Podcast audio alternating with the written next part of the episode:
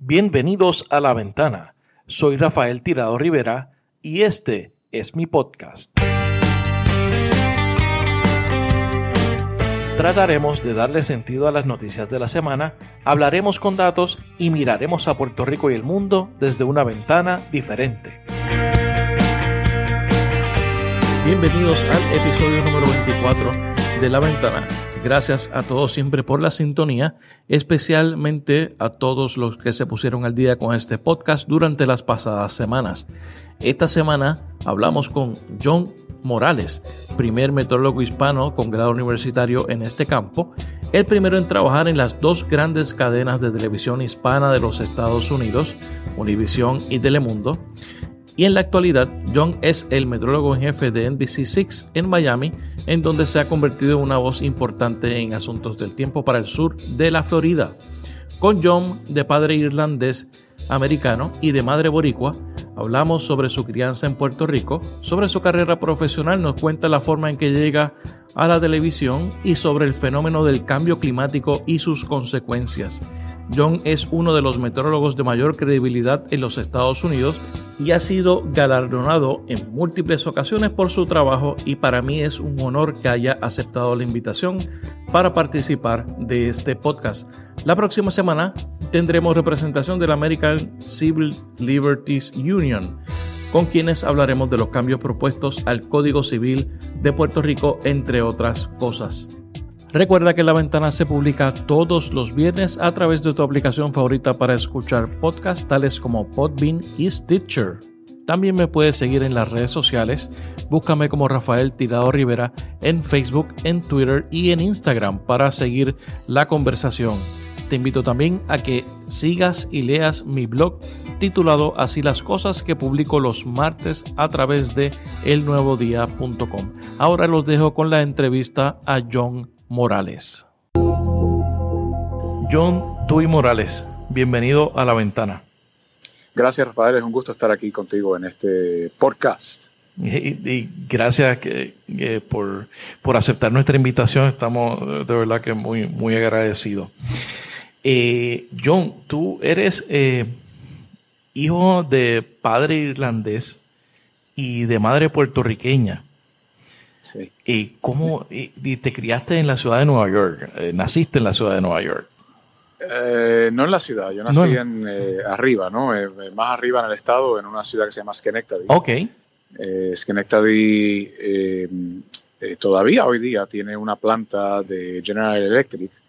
Mi papá, ingeniero, específicamente ingeniero nuclear, eh, trabajaba en, los programas de, bueno, de plantas nucleares, eh, pero también en la propulsión de submarinos nucleares, que la General Electric tenía un contrato con, pues, con el Navy, ¿no? De los Estados Unidos.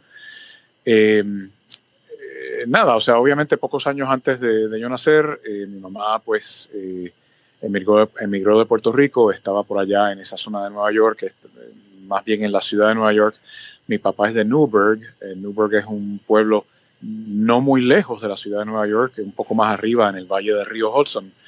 Um, y nada, se conocieron, eh, se casaron. Eh, yo nací en el año 62 en Schenectady, um, de, padre irlandés americano, porque en realidad, o sea, la, la generación del de Irlanda, pues yo creo que la más cercana que se bajó de un bote de Irlanda fue su abuela. Ah, ok, es Irish American ya. Irish American. Entonces, eh, pues mi mamá puertorriqueña, eh, Morales Fortuño.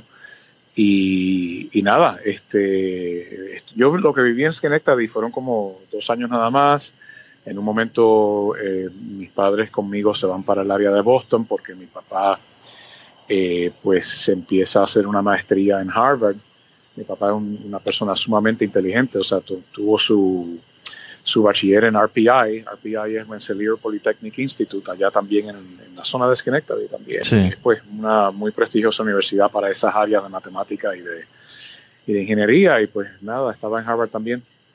Este, pues, pero como alguna gente sabe, pues mi papá también eh, eh, sufría de un mal mental paranoico esquizofrénico y pues estos eh, síntomas eh, regresaron en esos años que fueron años de un poquito de estrés entre la escuela y yo haber nacido y eh, el asesinato del presidente Kennedy y todas estas diferentes cosas que estaban pasando en los años 60, pues sí, que era, tuvo, mm. tuvo como un breakdown, ¿no? Entonces, este, mi papá busca, mi papá no, mi mamá buscando seguridad para mí, para mí, este, y porque mi papá no se estaba tomando los medicamentos como tenía que tomárselos, pues nada, recogió y arrancó para Puerto Rico, para entonces este, criarme a mí en Puerto Rico, eh, con la ayuda de toda la familia mía del lado de madre, ¿no? Este, y nada, nos mudamos para la calle Las Flores, ahí en Santurce. Este, más arriba, ah, ¿de verdad? Sí, más arriba de la Valdoriotti. En Las Flores fueron mis primeros años, después en la 10 de Andino estuve unos años, después en la calle del Bray, la calle Taft, o sea que por eso, por ahí es que viene eh, la vena de fanático de los cangrejeros. Ah, exacto, sí. Sí, entonces este, yo me crié en toda esa zona, yo estudié kindergarten en la escuela más cercana, que era San Jorge, eh, escuela católica me refiero, más cercana, San Jorge, pero después de primer grado a grado 12 estudié en Santa Teresita, más abajo por la Loíza, llegando a director. Exactamente, que, que eso se cerró hace ya algunos dos, tres años esa escuela. Exacto, sí. Y, entonces, ¿por, dónde es que viene eh, el interés eh, por la ciencia, eh, por, el, por el tema climático? ¿cómo, es que se desarrolló? Bueno, o sea, yo como preadolescente y adolescente, pues tenía mucho interés en todo lo que tenía que ver con este aire y espacio. O sea, mirar para arriba, vamos a decir, ¿no? O sea, me interesaba la meteorología, me interesaba la astronomía, eh, me interesaba ser piloto también, eso lo pensé y lo analicé.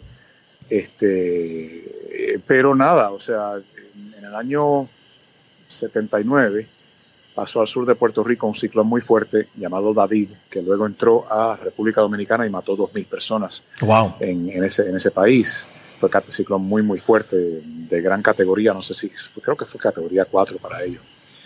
Así que se, se podrán imaginar, o sea, una, una, cosa estilo María, pero para República Dominicana en ese año, pero como nos pasó a nosotros al sur, muy cerca, hubo efectos en Puerto Rico, hubo efectos periféricos, ¿no? No contundentes, pero periféricos. Y, y, yo creo que eso fue como, como que la última, el último ingrediente que yo necesitaba para darme ese empujoncito de, del interés en la meteorología. Eh, yo seguía ese ciclo muy de cerca. Yo seguía todos los huracanes, mantenía bitácoras de toda su información, su presión barométrica, sus movimientos. Tú tenías una, una, libreta con toda esa información. Una libreta, sí, y también coleccionaba, los tengo por ahí guardados. Los mapas. Los mapas que te daban en la ferretería. O sea, uno iba a cualquier ferretería, Merino o la que fuera, y, te daban un mapa. En los periódicos también en el, habían unos inserts que hacían en el, en el mundo, el periódico El Mundo, wow. Eh, pues de mapas de seguir huracanes. Entonces yo tenía un sinnúmero de esos mapas. Mantenía cada, o sea, un huracán por mapa. Entonces lo iba coleccionando. Y como digo, David pues fue una cosa impresionante. Ya yo a mis 16, 17, años.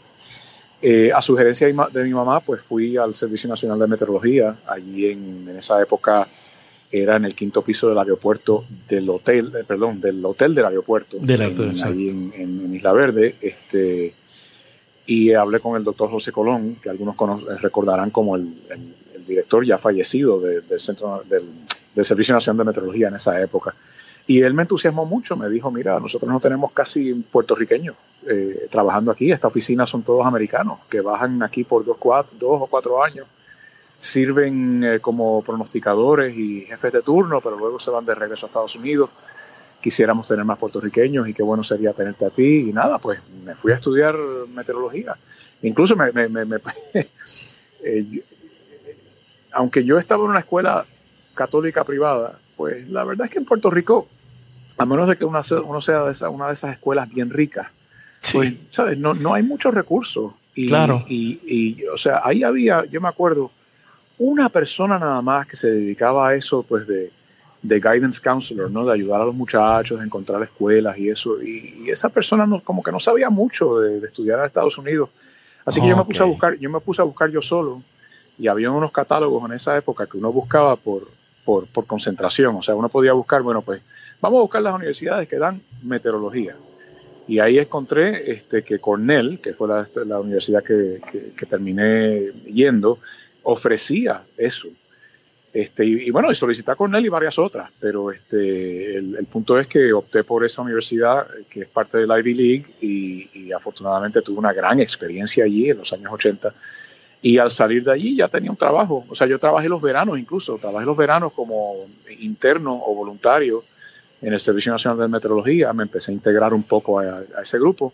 ¿Venías a Puerto Rico en, los veranos a trabajar? Venía a Puerto Rico, yo sí, solamente los veranos y las navidades porque los muchachos que estudiaban en Cornell también podían ir en San Giving, se iban para la casa y había una cosa que le llaman Spring Break, claro. se iban para el Spring Break. Yo no, porque eso costaba mucho chavos. De, de, de, de Ízaca, que es un pueblito allá lejos. Había que llegar a Nueva York primero, coger un avión para Puerto Rico, o sea, y nosotros necesitamos este, ayuda financiera para poder, poder pagar esa universidad.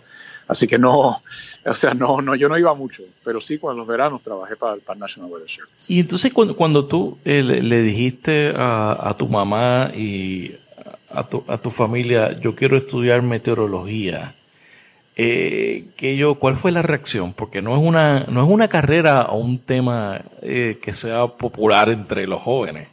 Sí, este, bueno, eh, sabes, es más popular de lo que te imaginas. ¿De verdad? Este, sí, hay eh, los muchachos a esa edad, preadolescente o adolescente, a veces pasan eh, por, experiencias de una gran tormenta o una cosa de tornados o una tormenta de nieve o, algo así y se impresionan mucho y, terminan eh, queriendo estudiar meteorología y hay tantos muchachos estudiando eso todavía hoy día que la verdad es que, o sea, hay demasiado y es difícil conseguir un trabajo. Pero, porque, mucha gente estudia eso. ¿Y de cuánta gente en Santurce cree que estudió? No, eh, bueno, no, obviamente, obviamente casi nadie, inclusive, o sea, eh, por eso es que no había meteorólogos puertorriqueños trabajando para el National Weather Service. Claro, que tú eres el eh, primero. porque nadie, nadie lo estudiaba. Yo fui, o sea, sí, yo fui, mira, justo antes de yo terminar mi carrera en meteorología,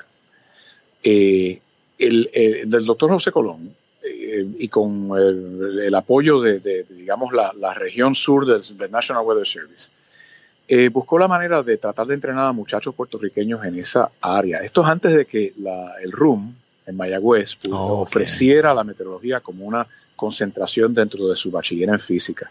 Antes de eso.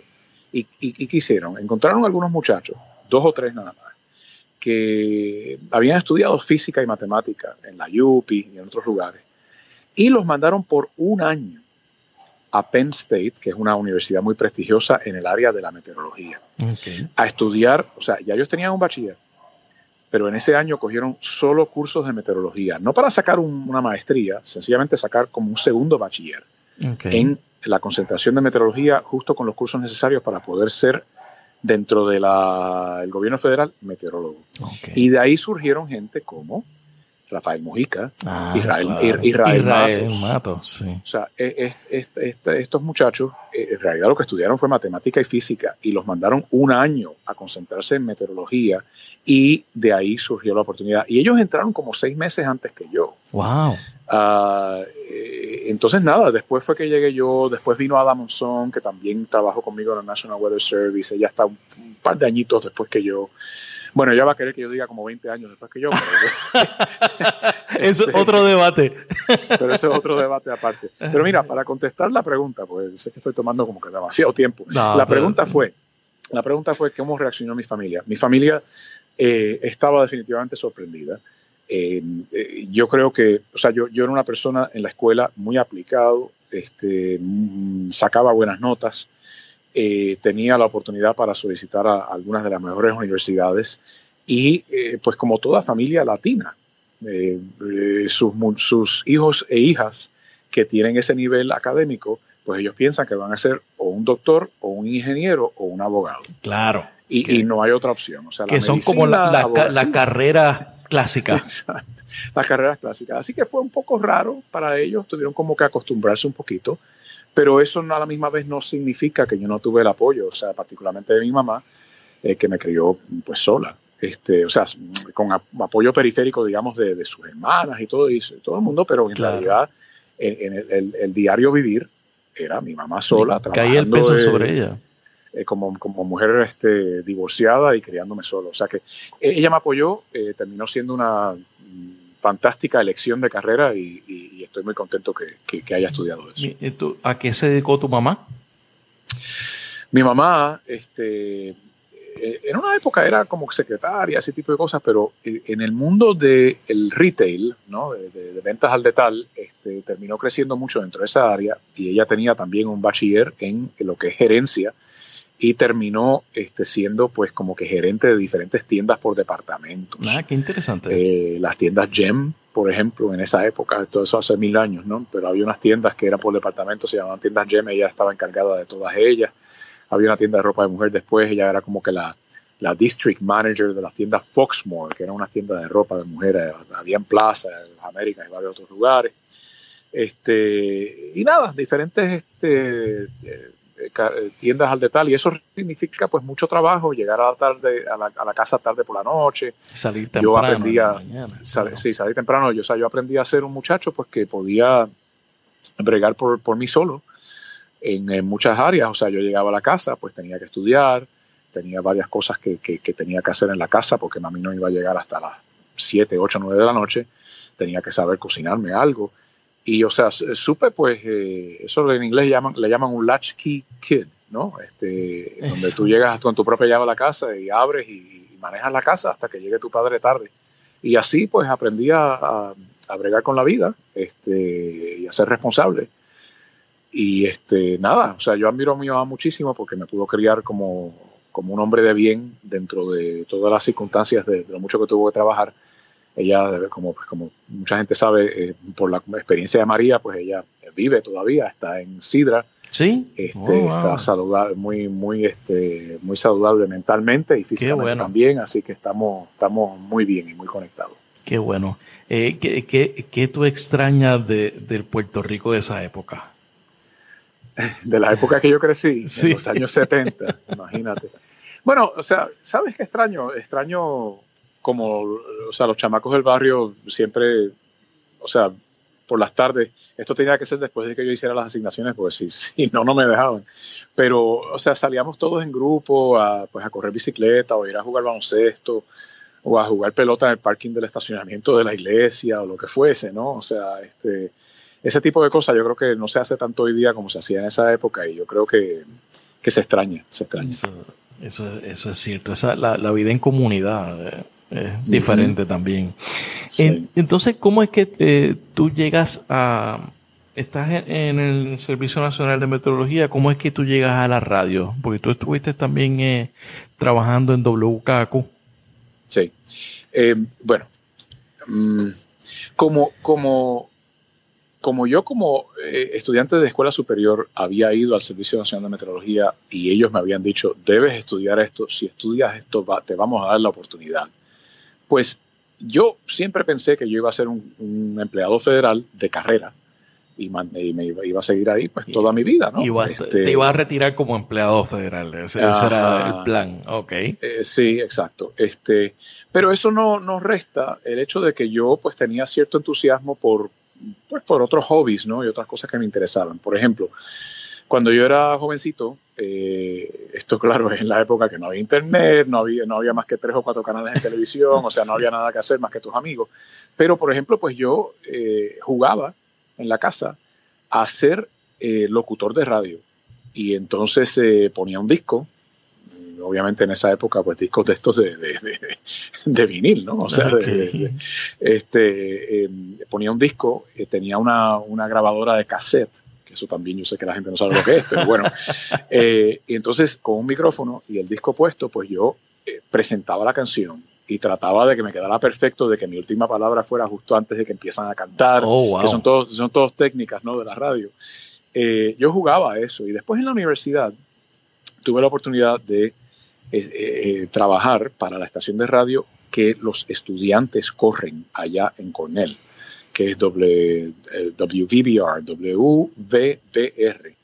Y era una estudiante, una, una estación de, de, música, eh, Top 40, y yo pues fui locutor de radio con ellos. También daba deportes y eso. Nunca di, nunca di el tiempo, by the way. Todo, era, todo era otras cosas. Pero tuve esa experiencia. Bueno, ¿qué pasa? Empiezo mi carrera como empleado federal, pues, obviamente pues orgulloso y feliz. Yo sé que eso es una carrera que, que es muy segura, eh, me la dura muchos años Pero quería hacer otras cosas. Y entonces, eh, en esa época, estos son cuentos de esta época, en esa época eh, había una línea aérea que se llamaba Prinair. Y Prinair eh, tenía mil avioncitos y volaba a todas las islas desde Puerto Rico. Este, y nosotros le dábamos en el Servicio Nacional de Meteorología informes del tiempo para que los pilotos pudieran saber bien lo que estaba allá afuera y, no, no, se encontraran el mal tiempo. Y nosotros como meteorólogos podíamos viajar en esos aviones por cinco pesos. Por cinco pesos íbamos a cualquier lugar. Una especie de intercambio. Ajá. Entonces, eh, pues yo me tiraba hasta St. Croix, hasta Santa Cruz, oh, en, mis días libres. Y era locutor de radio en una estación de radio en St. Croix llamada Isle 95. Ah, isla, Isla 95, Isle 95. Y bueno, era turno de medianoche y cuánta cosa, pero bueno, era así, así de mucho me gustaba. Eso, viajaba los fines de semana y tiempo libre sí, a hacer DJ en, esta emisora. En, Santa Cruz, exacto. Entonces, em, el, el, punto de, este cuento es que yo tenía cierta facilidad comunicativa, mucho em, más allá de lo que un típico científico tiene. O sea, muchos de los meteorólogos que trabajan para el National Weather Service son gente que, no son buenos comunicadores, que son, eh, tal vez son tímidos, o si no son tímidos, pues se comunican pero no hablan bien, sí. eh, etcétera. Entonces, yo no, no se entienden, sí. Ajá. Entonces yo no, yo no, yo no tenía ese problema, yo hablaba muy bien y eh, cuando venían medios al, al, National Weather Service, porque había algún mal tiempo o algo, venía algún canal a entrevistar a un meteorólogo, pues yo poco a poco, entre los, reporteros eh, conociendo que yo era bastante bueno comunicándome y a mí no molestándome hacerlo, pues me fui convirtiendo en el de facto portavoz, portavoz de facto del Servicio Nacional de Meteorología, aunque esa posición en realidad pues no, oficialmente no existía. Y así fue que en el año 1989, cuando el huracán Hugo le pegó a Puerto Rico, eh, yo fui el portavoz de la oficina. Eh, yo estaba en, el sistema de difusión de emergencia continuamente, dando los boletines en inglés y en español, eh, salían todos los medios y cuánta cosa. Y ah, después de que nos recuperamos del huracán, vino una directora de noticias del Canal 2 de Telemundo y me, invitó a almorzar y me dijo, tú, tú pudieras hacer esto en la televisión deberíamos tratar de lograr que tú puedas hacer esto en la televisión. Y bueno, me interesó, pero el problema es que la televisión en Puerto Rico eh, no paga muy bien. Claro. Eh, cuando, uno es empleado federal, pues los salarios federales, o sea, uno, no se hace rico como un empleado federal, ¿ok? Pero definitivamente una escala de paga federal es mucho más alta que una escala de paga en Puerto Rico. Claro, que no puede competir. No, entonces eh, ya yo era GS13. O sea, en la escala, si los que conocen la escala federal sabrán que un GS13, pues tú sabes, es una cantidad eh, de, que, en Puerto Rico, pues tú estás bastante bien. No eres rico, pero estás bien. Eh, y yo no, yo no iba a dejar un trabajo seguro, donde ya estaba en esa escala de paga, por un trabajo que me iba a pagar la mitad. Y aparte de eso era un riesgo, porque si la gente no me, no me gustaba, o sea, si yo no era de agrado para la gente, Claro, eh, al otro día te podían sacar. Me podían sacar. Entonces, pues opté por no hacerlo. Y, nada, y seguí con mi carrera federal. Inclusive, en el 91 me mudé y me fui para Washington, D.C. Eh, a un trabajo importante allá, porque yo ascendí bastante rápido dentro de lo que era el National Weather Service. Um, pero a las dos o tres semanas de llegar a ese trabajo en Washington, una estación de televisión en Miami eh, que me había entrevistado hacía muchos meses, que yo había ido a una entrevista, me, me, pagaron el pasaje para Miami, cuánta cosa, pero nunca me dijeron nada y yo asumí que nada, que se le habían dado el trabajo a otra persona. Pues me llaman a Washington desesperado diciendo que me quieren ofrecer el trabajo. y entonces, bueno, lo tuve que pensar mucho. Tuve, yo me acuerdo que hice una lista escrita de los pros y los contras de esa decisión. Wow. Eh, y nada, terminé optando por, por hacer la decisión. Y bueno, yo te puedo dar el background story de cómo yo me enteré de ese trabajo en, Washington, eh, perdón, en Washington no, en Miami, que, ah. fue en, Univision. Pero no sé si hay tiempo para eso. Sí, hay tiempo, tiene todo ah, bueno, bueno. No, no, mira, eh, no, lo comento porque eh, eh, hay un link, o sea, estoy, hay un enlace con este, un amigo mío que todavía está en la televisión en Puerto Rico que se llama Roberto Cortés. Ok, Roberto Cortés, bueno, claro. Roberto Cortés es el que presenta el tiempo en el Canal 2 de Telemundo. El Canal 2, claro. Pero en esa época, estamos hablando en los años 80, porque así de muchos años lleva Roberto Cortés dando el tiempo en, televisión en Puerto Rico. Y también fue locutor él. Ajá. Entonces, él en esa época, en los años 80, él daba el tiempo en el Canal 11. ¿Ok? Correcto. El canal que, que, no era de Univision en esa época, era un canal independiente. era un canal local, correcto. Eh, Tele 11, Tele 11 se llamaba. Entonces, eh, tenía su noticiero local con Sigmarie Fleming y el otro lo de, presentador que se me olvida el nombre ahora mismo. Y bueno, entonces, eh, ¿qué con Ramón Enrique Torres. Ramón Enrique Torres. Bueno, ahí está. Entonces, este, como yo tenía la habilidad con el asunto de, presentar el tiempo, este canal, cuando Roberto se iba de vacaciones, ellos mandaban un camarógrafo al Servicio Nacional de Meteorología en Isla Verde y en el mismo noticiero ponchaban y me ponían a mí dando el tiempo desde el Servicio Nacional de Meteorología como ah. meteorólogo del, gobierno, pero para el canal. O sea que tú hiciste una especie de prueba. Sí, exacto, exacto. Era como hacer un demo, pero sin gráficas, sin un, sin un chroma key, sin, o sea, nada de esas cosas. Yo lo hacía ahí al frente de un mapita bobo que nosotros teníamos en el área de, trabajo y, y, nada, o sea, a ellos les salía gratis. A mí me sirvió también. Y nada, la cosa es que Roberto y yo nos hicimos amigos. O sea, él, él, iba mucho al Servicio Nacional de Meteorología para aprender más de la meteorología. Entiéndase que él nunca estudió meteorología, pero tiene muchos años involucrado en la ciencia. Y sus primeros años, donde él iba aprendiendo, pues él iba al National Weather Service y nos hicimos amigos. Y un día, eh, porque yo también como empleado federal tenía derecho a jugar golf en Buchanan ah, por, por cinco pesos. Entonces. Eso, no se consigue. No, no. Porque en Buchanan hay un, en esa época había un curso, un campo, una cancha de golf, un campo de golf. Eh, entonces, bueno, este, un día regresamos a la casa de Roberto después de jugar golf y él aprieta, otra cosa que no existe hoy día mucho, su máquina contestadora de llamada en, la, casa. Aprieta el botón y es un primo de él en, el canal de Univisión de Miami diciendo, primo, eh, aquí el que presenta el tiempo se va, están buscando a alguien, eh, tú deberías solicitar para que te vengas para acá. Ah, wow. Eh, pero resulta, yo le pregunté a Roberto, le dije, ¿te interesa? ¿Vas a solicitar? Me dice, no, no, yo me quiero quedar en Puerto Rico. Bueno, pues si no te molesta, yo voy a darle seguimiento a eso. Y le, di seguimiento y, y, así empezó, esa fue la oportunidad de la entrevista y así empezó la, mi carrera en televisión a través de Roberto Cortés. Mira qué interesante esa historia. Tremendo, súper, súper. Este, y entonces, y, te, ellos te hiciste la entrevista, ya tú estabas trabajando en Washington.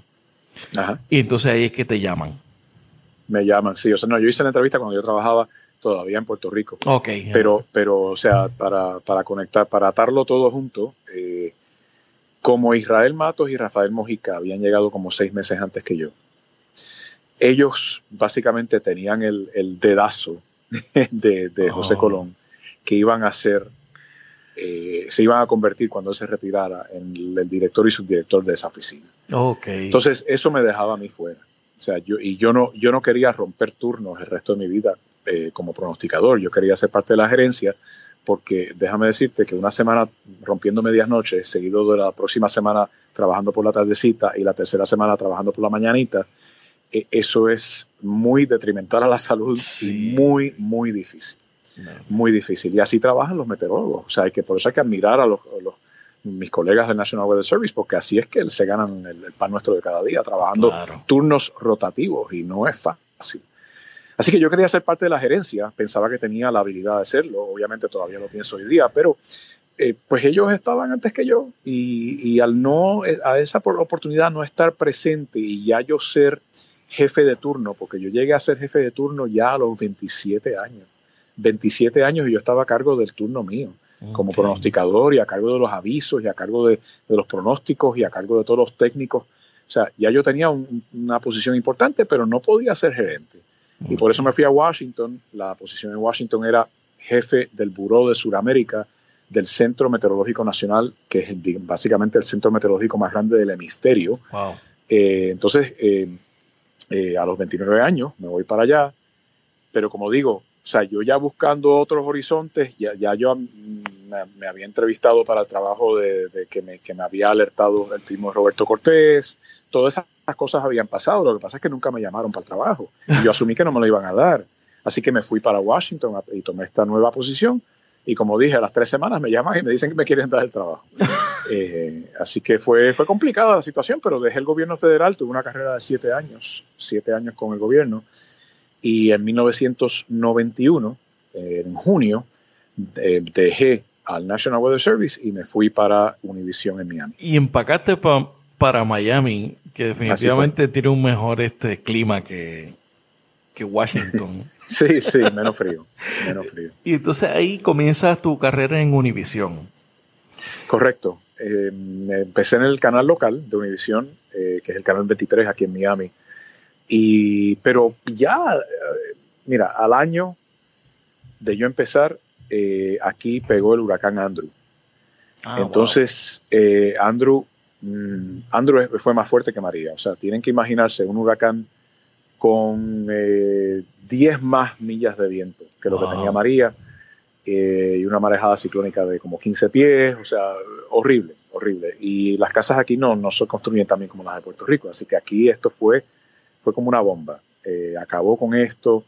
¿Y qué pasa? En la televisión en español, nunca había habido un meteorólogo con diploma de meteorólogo. Exacto, eso te iba a comentar, que, que, tú te conviertes entonces en el primer meteorólogo hispano con diploma de, meteorólogo. Exacto, exacto. Entonces, en una situación como la de Andrew, pues eh, el público de momento se da cuenta de la importancia de tener una persona conocedora y experta en el tema, ¿no?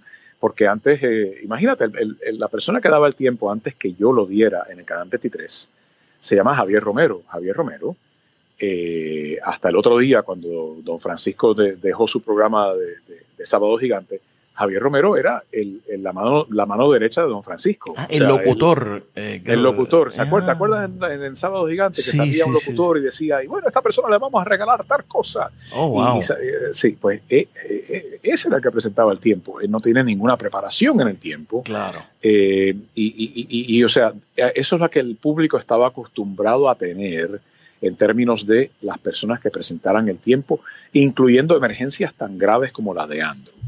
Entonces, cuando se dan cuenta de que, caramba, qué bueno fue saber, conocer, prepararnos con esta guía tan experta en, este tema, eh, pues eh, eh, mi, trabajo en la televisión se concretó y, tuve una seguridad de empleo de ahí en adelante muy, muy inmensa. hasta el punto donde poco después de Andrew, me, empiezan a poner en, la televisión nacional, o sea, no solamente el canal local de Miami, pero en la cadena Univision. En un programa que se llamaba, al principio se llamaba Noticias y más, pero después, eh, ya para el 93 por ahí, se llamaba Primer Impacto. Se llama Primer Impacto. Y en primer, el Primer Impacto, eh, que en esa época era con eh, María Celeste Arraraz Celeste estaba. Y, con, y con Mirka de Llanos, este, pues yo daba el tiempo. Y así mi nombre se empezó a conocer a nivel nacional ese programa en Puerto Rico no se, o sea, se veía, pero lo ponían tarde por la noche, como a la medianoche, una de la mañana, o sea que casi nadie lo veía. Pero en, Estados Unidos se veía pues a una hora eh, normal, como a las 5 de la tarde. Ese tú que era este, prime time. Sí, así que pues eh, nada, yo creo que Univision fue el lugar donde pues yo tuve la oportunidad de dar mi nombre a conocer, de poder demostrar lo que la importancia de tener un experto meteorólogo en la televisión y pasé 12 años con ellos, de, digamos, 12 años formativos, de donde yo pues fui mejorando mi habilidad de presentar el tiempo en la televisión en español. Y muchos años. ¿Y el periodo que tú, que tú hiciste también radio acá en WKQ fue tú estando en Miami? Exacto, sí. Lo hacía desde allá. exacto, porque ¿qué sucede? Cuando yo acepto el, trabajo en televisión en, el canal 23 de Univision, eh, yo me iba a ganar lo mismo que me ganaba como empleado federal. Okay. Así que por lo menos no era la mitad, que era lo que me estaba haciendo en Puerto Rico, era lo mismo, pero para mí seguía representando un riesgo. Y yo le dije a esta gente del canal, le dije, mire, si yo me voy a arriesgar de dejar mi carrera federal a trabajar en la televisión, pues yo quiero intentar también eh, otra cosa, que es lanzar una empresa que se dedique a la información del tiempo, especialmente en español, porque yo creo que no hay nadie que se dedica a eso en español. Y así que lanzo Climadata. Ahí surge Climadata. Ajá, Climadata es una empresa que sigue viva hoy día, muy pequeña, o sea, nosotros no, no crecimos mucho, más que todo porque eh, yo siempre tenía un trabajo eh, full time, un trabajo, digamos, eh, primordial, donde Climadata pues era una cosa secundaria para mí, ¿no? Así que no, no, no creció a convertirse en una compañía gigante, pero sí jugó un rol muy, muy importante, porque de ahí surge la idea de, poder brindar informes del tiempo a la radio en español y también en ah, inglés. Entonces en Puerto Rico, o sea, mi, primer, primer cliente de Climadata era Radio Oso, WOSO, oh. ahí en Puerto Rico. Radio Oso, que ya no existe tampoco. Que ya no existe tampoco. Con Sherman Wildman, que era el, dueño y gerente, el, eh, antes fue gerente de Guapa. Eh, ellos fueron mi primer cliente y yo daba el tiempo en inglés con ellos. Entonces, eh, poco después logré el contrato, el contrato con WKQ Radio Reloj, y, pero ya yo estaba en Miami. Y todos esos años que yo cubrí huracanes en WKQ, eh, incluyendo, bueno, en los años 90, piensen en la amenaza del huracán Luis, eh, la llegada de Marilyn a San Tomás y luego Culebra, eh, o, Hortense, que la gente le dice Hortensia, pero, Hortense, que pasó por el 96, George en el 98, o sea, eh, todos esos ciclones, yo los cubría desde Miami. Tú desde Miami. Todo eso en Miami, pero lo que pasa es que yo yo no le decía a la gente que yo estaba en Miami. Yo siempre, digo, yo siempre pensé que estuviste en Puerto Rico.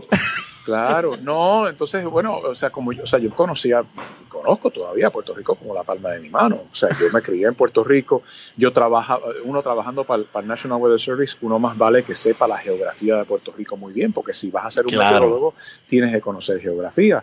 Por eso es que cuando, vamos a decir en radio, eh, en WKQ Radio, y estaba con este eh, Carmen Jovet o, con Luis Francisco Ojeda o con quien fuera, y entonces me preguntaban, faltando cuatro días para, para, que llegara el ciclón, me preguntaban si iba a entrar por Maunabo o Patilla. Y yo decía, ¿cómo yo voy a saber, faltando cuatro días, si va a entrar por Maunabo o Patilla? O sea, uno no sabe esas cosas. Este, así que, bueno, eh, todo eso se hizo desde Miami.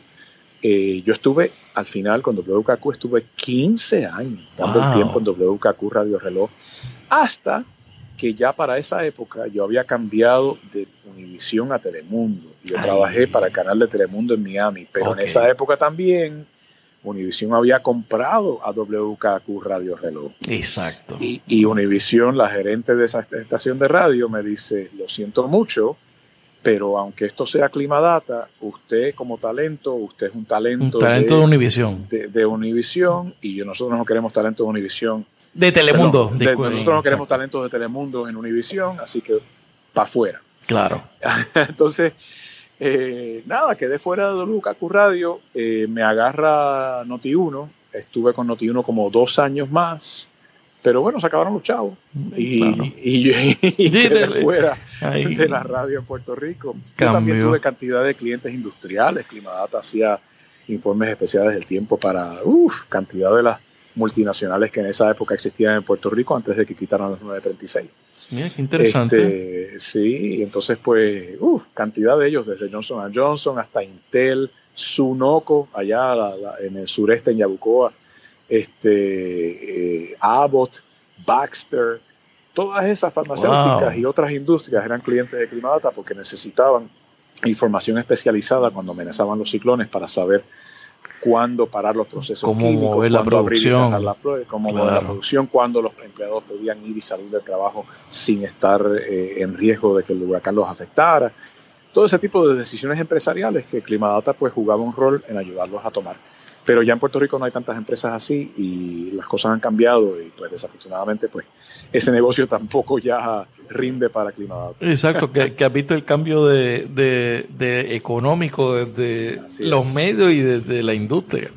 Así es. Que eso eh, es un dato interesante. Y entonces, ¿cuándo es que tú haces el switch a, al mercado anglo? Bueno, este, eso surge al final de la década, década del 2000, eh, donde yo, mira, entiéndase que para, para que Telemundo me pudiera sacar de Univision, lo cual, o sea, ellos son archirrivales. Claro. Entonces, eh, eso requirió un, un sustancial y jugoso contrato para poderme llevar, llevar de un lugar a otro. Claro, eso, eso cuesta dinero. Eso cuesta dinero. Y, o sea, la mayor cantidad de dinero que yo me he ganado en mi vida fue los años que yo trabajé para Telemundo. Wow. Pero ¿qué pasa? Eh, me dieron un contrato de cinco años, lo cual eso es, o sea, eso casi no existe, que le den a una persona un contrato tan largo en, en televisión. Me dieron cantidad de plata, etcétera. Pero eh, al, acercándose al final de los cinco años, yo tenía un agente y desafortunadamente la gente pues eh, tenía esta idea de que si yo dejaba ese contrato pues iba a haber mejores y mayores cosas. Eh, y dejé el contrato, uh, opté por no firmar un contrato nuevo que se me había ofrecido firmar.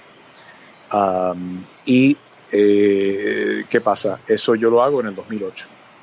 Y al principio del 2008. Y en el 2008 hubo el desplome de, de bienes raíces en Estados Unidos, Claro. hubo la crisis internacional eh, monetaria eh, y todo se desplomó. O sea, fue una crisis económica eh, la más grave desde los años 30, años 20 y 30. Así que eh, en todo eso, pues cualquier oportunidad que hubiese habido para yo hacer mejores y mayores cosas, según mi agente me decía, pues no, no surgieron. Y yo pasé más de un año donde yo no era empleado de ningún canal de televisión. Y aunque todavía estaba saliendo de vez en cuando en, en televisión en Telemundo, ¿por qué? Porque yo logré un contrato para Climadata, donde Climadata era que ofrecía los servicios a Telemundo y el talento era John Morales para, para dar el tiempo eh, de huracanes nada más. Yo solamente salía para huracanes. Y así me mantuve un poquito vigente en la televisión durante ese año que yo estaba ya, eh, digamos, eh, fuera de la televisión. Y todos los ingresos que yo tuve eh, se hicieron a través de Climadata durante ese, esos 13 meses. Pero en ese proceso yo tuve cantidad de nuevos clientes con Climadata, o sea, me fajé mucho en mi empresa para tratar de hacerla crecer. Adquirí clientes en República Dominicana, tanto de gobierno como de medios. Eh, eh, en, ese país y, y, y, eso todavía al, al, sol de hoy todavía eh, tengo contactos en los medios allá. Eh, el, el, tema es de que se acaba el 2008, está a punto de empezar el 2009 y yo quiero un nuevo contrato para Climadata con Telemundo y me dicen, mire, esta crisis financiera solo va de mal en peor. Sí, va para largo. Y, y nos, nos, encanta lo que haces, pero no tenemos dinero para pagarte. Eh, y yo le digo, bueno, ¿y si yo, siendo tan perfectamente bilingüe como soy, les ofrezco la oportunidad de, de ser el, su especialista de huracanes, no solamente en español, pero también en inglés para el canal de NBC, porque NBC y Telemundo son la misma empresa, o sea, estamos bajo el mismo techo, ¿no? Claro. Eh, y me dicen, bueno, suena, suena, interesante, ve y planteale eso a los gerentes de, de, de NBC. Bueno, me dan una reunión a final de enero del 2009 y al final de enero de 2009 yo empiezo a presentar toda mi cosa de climadata, que eh, expertos en meteorología tropical y cuánta cosa. Y como a los dos minutos me interrumpe la directora de noticias y me dice, mira, todo eso está bien, pero ¿no preferirías ser tú nuestro jefe de meteorología en el canal? eh, porque bueno, resulta que como dos o tres semanas antes de yo tener mi reunión con ellos, el que era el presentador principal del tiempo en el canal de NBC aquí en Miami, el jefe de meteorología, él les había anunciado a ellos que él se iba, que él no quería trabajar más en Miami porque su esposa no le gustaba Miami, tenía, tenía un bebé nuevo, eh, joven, de un año, y que se iban a ir para estar cerca de la familia de ella, para entonces tener más apoyo con el bebé y cuánta cosa. Así que eh, me dan, me, me ofrecen eso a mí, pero me lo ofrecen a nivel local, o sea, la idea es de ella, con el apoyo de su gerente general, pero cuando le presentan la opción a, a, donde están los chavos allá en Nueva York, o sea, NBC allí, piensa Rockefeller Plaza, ¿no? Claro. El 30 Rock allá en Nueva York. Ellos dicen, mira, eh, eh, tremenda idea, eh, nos gusta, nos agrada el, el, muchacho y cuánta cosa, pero eh, no hay chavo. Bueno, el tema es que pasaron varios meses más, hasta mayo, justo antes del comienzo de la temporada de huracanes, donde por fin ellos, con esa excusa de que la temporada de huracanes está a punto de empezar, dicen nosotros tenemos que tener esta persona trabajando para nosotros, el primero de junio se acerca, y bueno, por fin me agarran y ahí empiezo mi carrera en inglés. Estamos hablando ya va a ser 10 años, este, junio, junio del 2009, cuando yo empecé mi carrera en inglés. y bueno, todo esto, bueno, con la gran fortuna y, bendición de yo tener el, trasfondo bilingüe de mi papá no hablar español. O sea, en mi casa en, en, Boston y en Schenectady se hablaba inglés. Era inglés. Mi papá no, no habla español, así que yo aprendí inglés primero y yo luego aprendí, por, eh, aprendí español en Puerto Rico. Podría decir aprendí puertorriqueño. Exacto. aprendí español en Puerto Rico, eh, eh, pero yo era gringuito, gringuito, gringuito cuando llegué a Puerto Rico. Sí, y me imagino y con el nombre tampoco te ayudaba mucho. Claro, John Tui, ¿no? John Robert Tui es el nombre mío. El Morales es el apellido materno. Lo que pasa es que eso también es otro cuento interesante. Cuando, cuando, yo, cuando yo empiezo a trabajar, cuando yo me, me, voy a trabajar a Univision en el año 91, la jefa me dice, mira John, eso de Tui en, en Hialeah Nadie lo va a saber. No va a funcionar. Ni, deletrear, ni pronunciar, ni nadie se va a acordar de ese nombre. Tú tienes que, tienes que inventar tu nombre, tienes que, tener un stage name, como se dice en inglés. un, nombre artístico. Un nombre, un nombre artístico. Un nombre artístico. Y entonces nada, yo sencillamente dije, bueno, si tengo que tener un nombre artístico, lo que voy a hacer es usar mi segundo apellido, mi apellido materno, que es Morales, y así surgió John Morales. Y por eso es que mm, por eso es que en la televisión en Estados Unidos nadie, aquí nadie me conoce por TUI. Eso es en Puerto Rico. Ah, wow. En, Puerto Rico es que me conocen por TUI porque yo con el National Weather Service, con el Servicio Nacional de Meteorología, era que yo era John TUI. Exacto. Y, después, cuando, ya era John Morales en Estados Unidos, yo empiezo a salir en WKQ Radio en Puerto Rico y digo, ay, yo como que debería usar mis dos apellidos en el aire para que la gente haga la conexión entre el John Morales de la televisión en Estados Unidos y el John Tui del Servicio Nacional de Meteorología Puerto Rico. Así que empecé a usar John Tui Morales como mis dos apellidos. wow, qué, interesante esa, esa, esa anécdota, esa historia. Y entonces, este, ahora, eh, y, tú eh, estás en un, en un, mercado que es complicado, porque es un, eh, porque puede ser un, un poco conservador eh, en el área donde tú, donde tú estás, donde tú operas, eh, y tú has sido eh, muy vocal sobre el tema del cambio climático. Sí. ¿Eso, eso no, te ha traído problemas con tu audiencia? Um, no, en realidad no. Este, la Florida es un estado mm, violeta. Claro. o sea, no es ni rojo ni es azul. Aquí en Estados Unidos los rojos son los republicanos y los azules son los demócrata. Exacto. Eh, eh, sí, yo sé que en Puerto Rico es al revés. Pero, para que sepan cómo es aquí en Estados Unidos. Este, pero si uno mezcla rojo con azul, sale violeta, y por eso dicen que el Estado es violeta.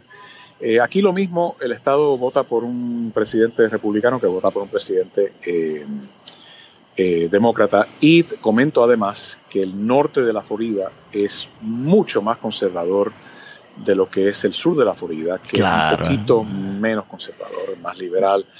Más eh, latino, ¿no? Más latino, más afroamericano también, mucho más afroamericanos aquí en el sur de la Florida. Así que eh, entre una cosa y otra, eh, yo creo que la audiencia no es tan conservadora como sería en otras partes del estado.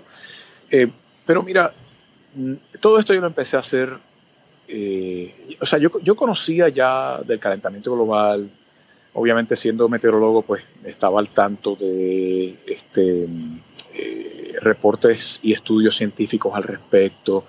Ah, había estado muy interesado cuando James Hansen, uno de los de la NASA, eh, fue testigo ante el Senado de los Estados Unidos en el año 1986, donde por primera vez, digamos que se puso en, en, tarima el tema del calentamiento global para los americanos. Este, todo eso yo estaba muy consciente. Pero no fue hasta los años 90 cuando a mí me invitan eh, como parte de un grupo de 100 presentadores del tiempo en televisión en Estados Unidos. Me invitan a la Casa Blanca bajo la administración Clinton. Y nos vamos los 100 meteorólogos o 100 presentadores del tiempo y estamos ahí en el East Room de la Casa Blanca. Y Al Gore nos hace la presentación del cambio climático. Mm. Eh, esta es la presentación eh, que, famosa donde, de la película esta An Inconvenient Truth. Inconvenient Truth y la razón que él se ganó el premio Nobel y todo, o sea, todas esas cosas pues nos hace la presentación a nosotros. Y yo salí muy, muy energizado, eh, muy entusiasmado con el tema de que sí, o sea, yo como presentador de temas científicos en la televisión y como digamos el científico de turno en, en, la sala de redacción de cada canal que yo trabajo, porque aquí no hay ningún otro científico más que yo. Claro. Así que soy el científico de turno. Pues yo tengo cierta responsabilidad de comunicar sobre este tema, al igual que otros temas científicos, porque a veces yo hablo de la astronomía y hablamos de terremotos y hablamos de otras cosas, pero mira, igual que yo hablo de terremotos y cosas sísmicas, yo debería poder hablar del cambio climático. Y este, este tema que yo creo, siempre me ha parecido desde esa época un reto enorme al cual la humanidad va a tener que enfrentarse tarde o temprano. ¿no? Así que empiezo con ese deseo, pero ¿qué pasa? En la televisión en español, el, el, el, segmento del tiempo no, no, le da mucha importancia. Eh, siempre nos cortaban el tiempo, o sea, si, si, el tiempo iba a ser dos minutos, nos lo cortaban a minuto y medio. Eh, y, era difícil, o sea, la única forma que yo podía presentar sobre este tema del medio ambiente y el cambio climático en la televisión en español era si, si yo hacía un reportaje, o sea, no integrado dentro del segmento del tiempo, pero un reportaje aparte, como un reportaje noticioso sobre pues el, un nuevo estudio o el alza en temperaturas a nivel mundial o lo que sea. Y así más o menos me fui mojando los pies con ese tema. Pero ya eh, mientras, primero, mientras mi reputación fue creciendo, eso, también es importante porque claro. yo, te da el espacio. Me da el espacio. O sea, hay muchos presentadores del tiempo que no se atreven a hacer esto porque piensan que es un tema controversial y piensan que si, si, si la audiencia eh, protesta, eso les puede costar el trabajo en el canal. Pero ya yo tenía un, un, renombre, o sea, esto lo, tengo que, tengo que decirlo modestia aparte porque, o sea, aquí en Miami eh, yo llevo 27 años en la televisión ya, soy la persona que más tiempo, o sea, ahora te digo yo, más sabe el, más sabe el, viejo, el, diablo por viejo que por diablo, ¿no? O sea, yo llevo 27 años en la televisión aquí, tengo un enorme nivel de respeto con mi audiencia. Eh, los he guiado por un sinnúmero de amenazas de huracán. Entonces la gente me tiene un respeto y una confianza tan grande que yo me sentía que yo podía salir al aire y decir estas cosas y que si alguien protestaba, la gerencia del canal me iba a dar la deferencia y el, espacio para poder hacer esto. Así que no, yo no pedí permiso, empecé a hacerlo y empecé a hacerlo más y más en la década del 2000 y más aún así en esta década presente. Eh, hasta el punto donde, bueno, eh, han, han, habido algunos estudios de Climate Central y de George Mason University y otras que indican que yo, o sea, yo, yo estoy entre los primeros 15 o 16 en todo, entre los 2000 y pico que presentan el tiempo en este país. Yo fui uno de los primeros 15 o 16 que se atrevió a empezar a hablar de esto en el aire. Correcto. Entonces, eh, bueno, mientras entonces empiezan a pasar todas estas cosas extremas en el tiempo, eh, inundaciones eh, frecuentes y horripilantes, olas de calor mortíferas, huracanes más fuertes y más frecuentes, eh, todas estas cosas empiezan a pasar en esta década del presente y la gente empieza a darse cuenta de que esto es real y esto de verdad, esto que pronosticaron hace 40 años de verdad está pasando. Y, entonces la, gente, sabiendo que yo llevo años hablando de esto, entonces empiezan a como que a, agradecer y a, y a, y a darme eh, pues halagos por, por, por, por yo haberme atrevido a hablar de esto hace mucho tiempo y bueno, eso también ha yo he acaparado una cantidad de, atención. De, el otro día salió un artículo mío en el Huffington Post. Correcto, este, muy, sí, muy, muy completo. Sí, este, de, toda esa trayectoria y cómo yo llegué, como tú bien dices, a este punto de yo estar comunicado, comunicando sobre el cambio climático, que todavía lo considero urgente, eh, lo considero eh, una situación particularmente importante porque existe un sentir antiintelectual, no solamente en Estados Unidos, pero en muchos otros países del mundo, donde de momento la gente educada, pues, este, eh, no se merecen tener una posición, eh, digamos, importante. Quedan relegados. Sí, o sea, la, gente como que piensa, yo sé tanto como, yo sé igual o más de lo que saben los expertos, porque yo lo aprendí en el Internet. Exacto. Ese es el peligro de la democratización de la información, ¿no? A través del Internet. Exacto. Entonces, eh, eh, eh, la muerte de los expertos, eso lo saco de un libro que se llama The Death of Expertise, de Tom Nichols, que se lo recomiendo a todos. este libro, escrito recientemente, es precisamente sobre ese tema. ahora todos son expertos, todos son todo, expertos. Todo el mundo es experto. Y eso lo vemos en medios sociales. Por eso es que me ven ustedes a mí a veces en medios sociales, en Twitter y en Facebook, protestando con los, los mediarólogos, que digo yo, ¿no? Los, meteorólogos aficionados de los medios sociales. Exacto. Eh, que, bueno, todo el mundo es un experto, todo el mundo quiere saber más que el meteorólogo, todo el mundo quiere saber más que, digamos, el ingeniero, todo el mundo quiere saber más que, los, los, expertos del, cambio climático, ¿no? Que los historiadores. Eh, exacto, sí. Entonces eh, es una situación con unas repercusiones Mm, muy preocupante. Nosotros estamos pasando por un periodo mm, eh, en la sociedad muy, muy difícil. Este, yo sé que tenemos muchas ventajas de la tecnología que ha acelerado, que qué bueno, que, que mira todas las cosas buenas que están pasando, pero también están pasando a nivel de sociedad una cantidad de cosas muy preocupantes, porque eso que tú hablas de la democratización de la información, eh, donde la gente empieza a pensar que, ellos tienen igual, igual de intelecto que un experto. Claro. Eh, pues eh, eso no solamente es el relajo que acabo de hablar yo en los medios sociales, eso tiene unas, unas repercusiones políticas o, geopolíticas muy graves, muy graves, donde pues, terminamos en una situación como la que estamos en, de la pesadilla que estamos viviendo actualmente en Estados Unidos, ¿no? La relativización de lo moral y exacto, exacto, exacto.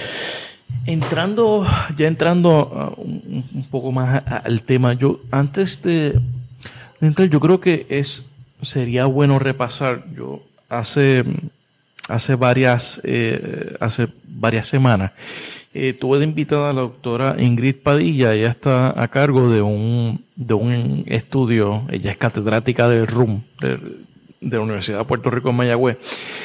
Y ella está a cargo de, un estudio sobre cambio climático y su efecto en, el recurso agua en, Puerto Rico. Y con ella trabajamos unas definiciones de cambio climático. Pero yo creo que sería bueno eh, diferenciar o que, o, que guíe, para guiar la discusión, ¿no? De algunas definiciones, por ejemplo, eh, ¿cuál es la diferencia entre clima, lo que es el tiempo, ¿no? Eh, calentamiento global, que por ahí fue que empezó la, eh, la conversación en los años 80, entonces ahora se le llama cambio climático. ¿Tú nos puedes ayudar a poner en contexto? Sí, yo creo que es muy importante que hagamos eso, sí. Es importante, primero que todo, porque eh, hay una modalidad en Puerto Rico hace unos 20 o 10 años tal vez eh, que nos ha dado por ser como los colombianos o ser como los mexicanos eh, y hemos decidido imitar el hecho de que intercambiamos la palabra clima con la palabra tiempo. Exacto, sí. Y eso, eso no era así antes, eso no era así en los años 80 y 90 cuando yo era profesional, principio de mi carrera profesional en Puerto Rico pero es la realidad presente. Y yo quiero que la gente entienda que no es lo mismo. O sea, uno no puede preguntar, eh, eh, ay, vamos a ver este, cuáles van a ser las condiciones climáticas para mañana. Eso es un disparate. Ah, es un disparate hablar de las condiciones climáticas de mañana, porque las condiciones del clima son las condiciones del pasado, son las condiciones del promedio del, tiempo a través de décadas, siglos y milenios. En otras palabras, defino el clima como lo siguiente. El clima de Puerto Rico es la razón que en Puerto Rico nosotros nos podemos poner chancleta en el mes de diciembre cuando vamos a, afuera. Pero el clima de Nueva York es la razón que nosotros en invierno tenemos que ponernos botas cuando salimos en diciembre. Eh, ¿Por qué? Porque el clima de Nueva York en diciembre es, a través de los años, las décadas, los milenios, frío en diciembre. Ese es el clima promedio, o sea, el, el, tiempo promedio de diciembre es frío y el tiempo promedio a través de los milenios se le llama el clima. Ahora, ahora, eso no quiere decir de que un día de diciembre en Nueva York de momento pase un frente cálido y que la temperatura suba a 70 grados Fahrenheit en una tarde, digamos, del 3 de diciembre del 2019, vamos a decir, que va a subir a 70 grados. Y bueno, como uno se acostumbra al frío, pues ese día que subió a 70, eh, la persona se puso las chancletas en Nueva York en diciembre, pero no se las puso por las condiciones del clima de Nueva York, se las puso porque las condiciones del tiempo mm, de ese día 3 de diciembre del 2019 fueron cálidas comparadas con el clima típico de la ciudad de Nueva York. ¿eh? Así que el tiempo es la condición presente, lo que estamos observando hoy día, lo que se está pronosticando para mañana. Pero el clima es el promedio a través de muchos años y décadas de lo que se observa los patrones a largo plazo del tiempo en ciertas zonas. Y el tiempo en inglés es weather. El tiempo en inglés es weather y el, clima en inglés es climate. Exacto. Y, entonces por eso es que yo no digo, eh, vamos a ver cómo está el pronóstico del climate para mañana. O sea, uno, uno habla el pronóstico del weather, pero no, no habla del pronóstico del pronóstico. Claro, claro, claro. Que eso, e, e, esas son diferenciaciones que son importantes para ponerla, poner en contexto, ¿no? Y entonces, eh, estamos en un periodo de cambio climático, calentamiento global. ¿Cómo, ¿Cómo es que se define? Porque, por ejemplo, hablando, hablando me imagino que, que hablaremos bastante del presidente Trump durante el resto de la entrevista. Él, por ejemplo, planteó en el, no sé si fue el invierno pasado, eh, de que el frío en Nueva York, los fríos récords que estaban haciendo en Nueva York y, y en Washington, este, tal vez se pudiera usar un poco de calentamiento global. ¿Cómo es posible que se, que se estén rompiendo récords de, de frío, ¿no? En el este de los Estados Unidos, cuando supuestamente estamos pasando por un periodo de calentamiento global. Claro. ¿cómo, explicamos eso? Bueno, o sea, la gente tiene que darse cuenta de que si, si cuando uno habla de clima, y yo les estoy diciendo que ese es el promedio a través de décadas, siglos y milenios, pues cuando uno habla de un promedio, dentro de un promedio puede haber variaciones a corto plazo. Eh, y usualmente esas olas de frío, como la que ocurrió cuando él hizo ese tweet, eh, son de, corta duración o tal vez pueden durar unos días o una semana o dos a lo más. Y bueno, pueden ser, claro, muy intensas. Pero fácilmente a las dos semanas vuelve a calentar y cuando uno viene a mirar ese año en promedio, termina que el año es más cálido de lo que, lo que es el promedio. Que es una anomalía, ¿no? Exacto, así que eh, las condiciones del tiempo en cualquier momento eh, no definen lo que es el, clima a largo plazo. O sea, los, los cambios climáticos ocurren bien lentamente comparado con los cambios del tiempo, que pueden ser abruptos de la noche a la mañana. Un día puede hacer calor, estoy hablando de Nueva York, ¿no? Un día puede hacer calor en Nueva York y de momento pasa un frente frío y el día que le sigue está 40 grados más frío.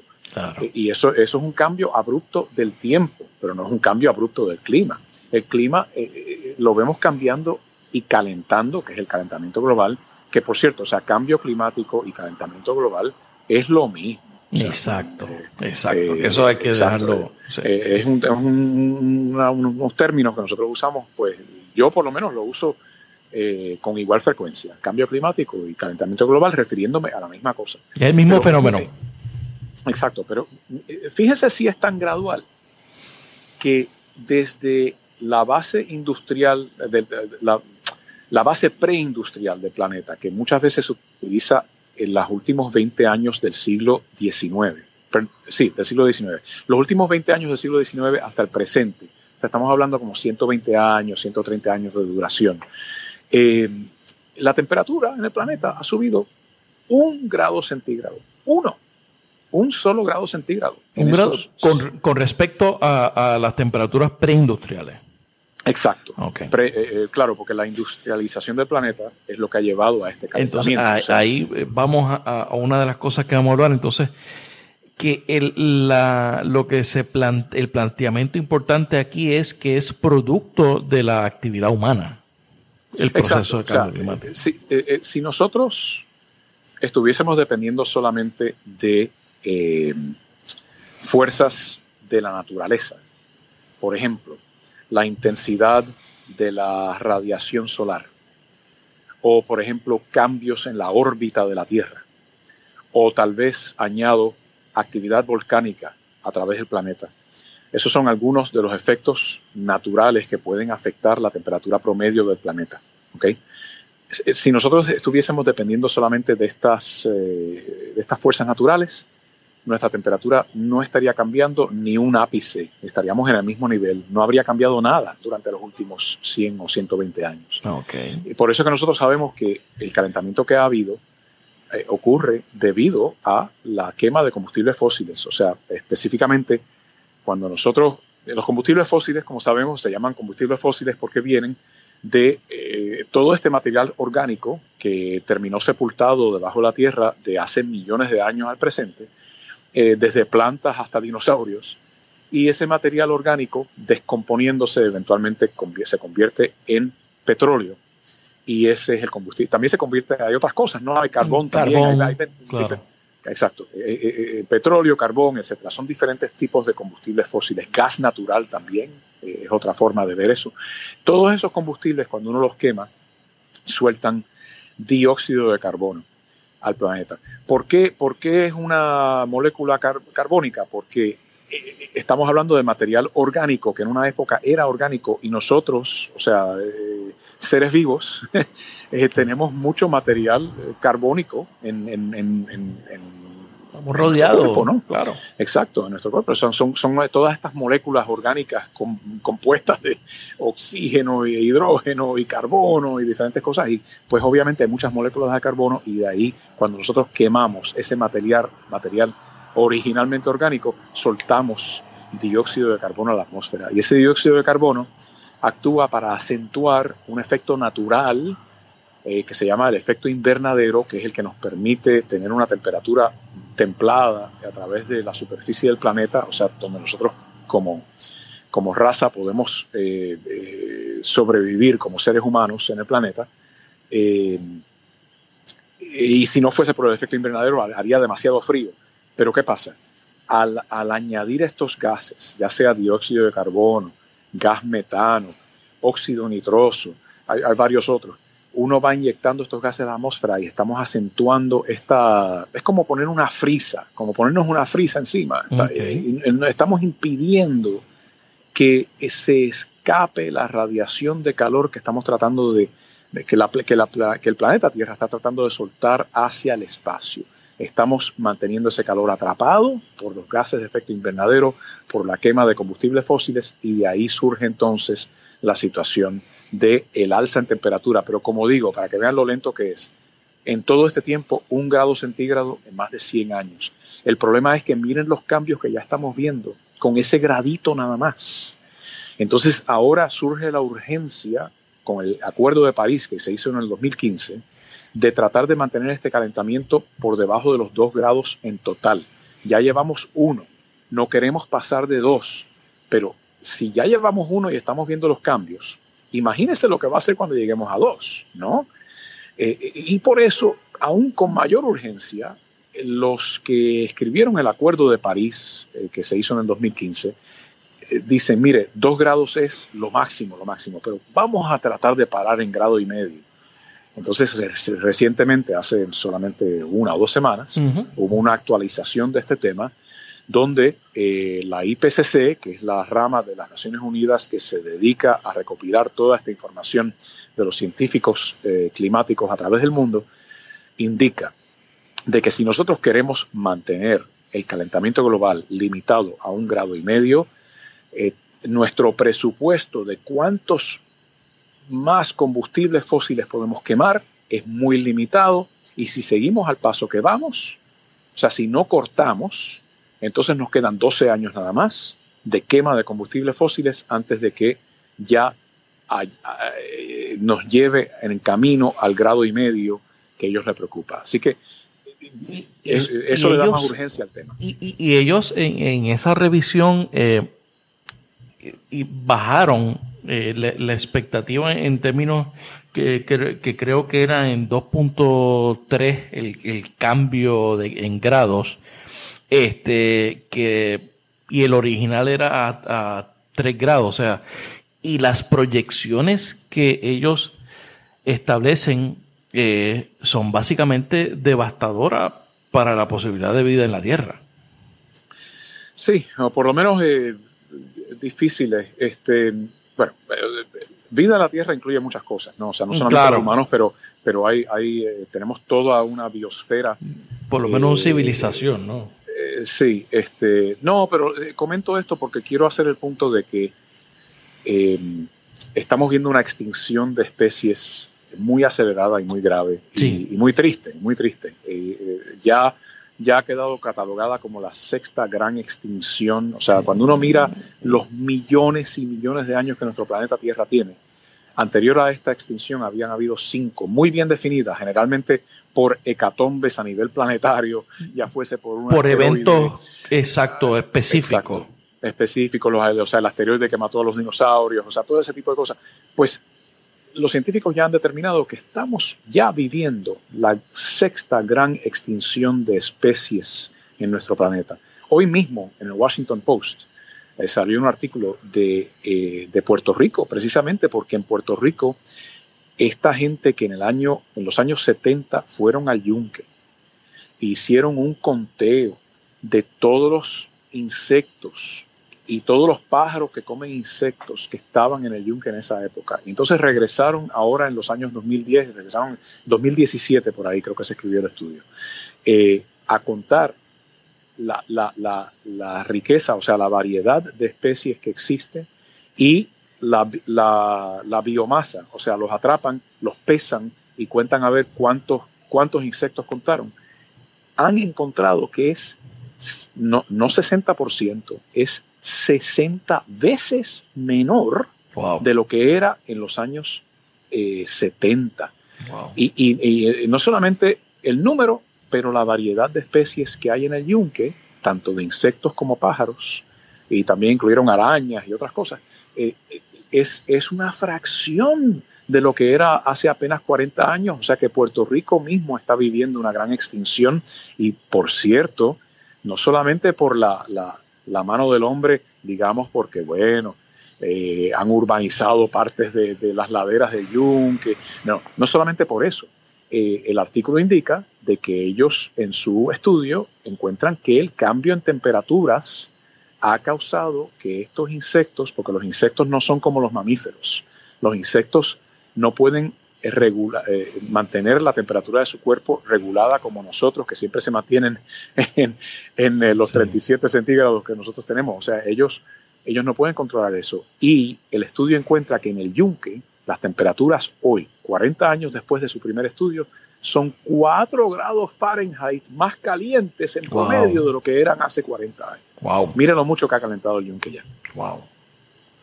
Así que eh, eh, eso es para las especies en general y para el ser humano, obviamente. Mire, eh, los, ¿quiénes son los más vulnerables a, estas, a, estos desastres naturales que están tornándose más severos y más frecuentes? Usualmente los pobres. Los pobres. los pobres, porque los pobres tienen las casas más débiles. Los pobres son los que terminan teniendo que comprar las, casas o construir casas en zonas inundables donde, donde ninguna persona de clase media o rico quisiera construir ahí, porque obviamente ahí se, algún día se le va a inundar la casa.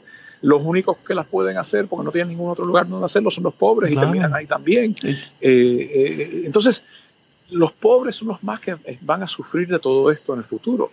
Y recuerden que aparte de todo esto tenemos el alza en el nivel del mar, muchas de las ciudades en el mundo costeras van a tener que enfrentarse a unas inundaciones de agua salada que pudiera, bueno, totalmente cambiar el mapa, ¿no?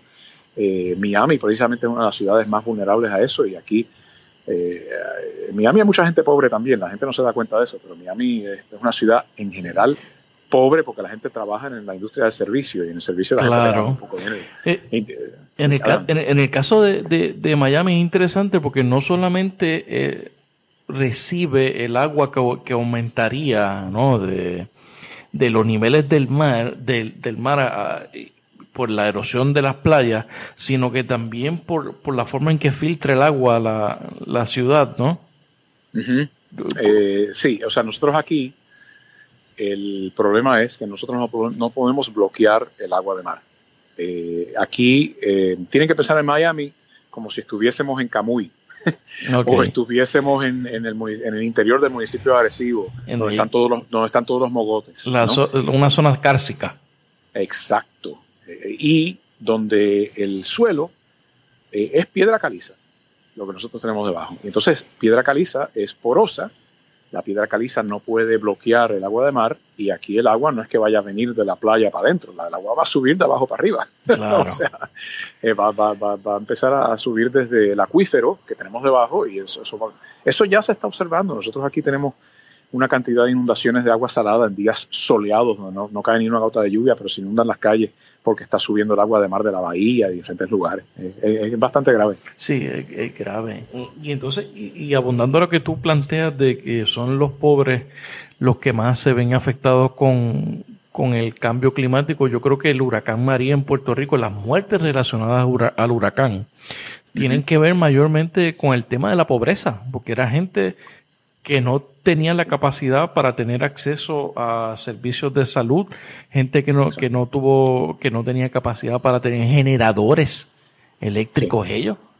Ah, eh, bueno, es que así pasa mucho. Mira, en, el huracán Katrina, que mató a 1.500 y pica gente, 1.800 creo que fueron en, ahí en el área de Nueva Orleans, esa gente no desalojó esa zona inundable de la ciudad de Nueva Orleans, como saben, eh, está debajo del nivel del mar. O sea que cuando viene un huracán es una situación muy peligrosa y muy grave. Y esa gente estaban en zona de evacuación, pero no, no desalojaron porque no tenían los medios para desalojar, son gente pobre. O sea, ¿cómo uno le dice a una familia que usted tiene que agarrar todos sus motetes e irse en el carro? Y si no tienen carro, y, o sea, o si, o si les dicen, este, mire, usted tiene que agarrar una guagua porque le vamos a ofrecer una guagua para que usted se transporte. Digo, pero ¿qué hago con mi abuela que está aquí con una máquina de oxígeno? ¿Cómo yo trepo una guagua? Exacto. Eh, entonces, eso, eso fue lo, que pasó en Puerto Rico, sí. Definitivamente eso tuvo mucho que ver. Eso tiene. Y entonces, ¿cómo es si, si seguimos, si siguen el curso de las cosas, no?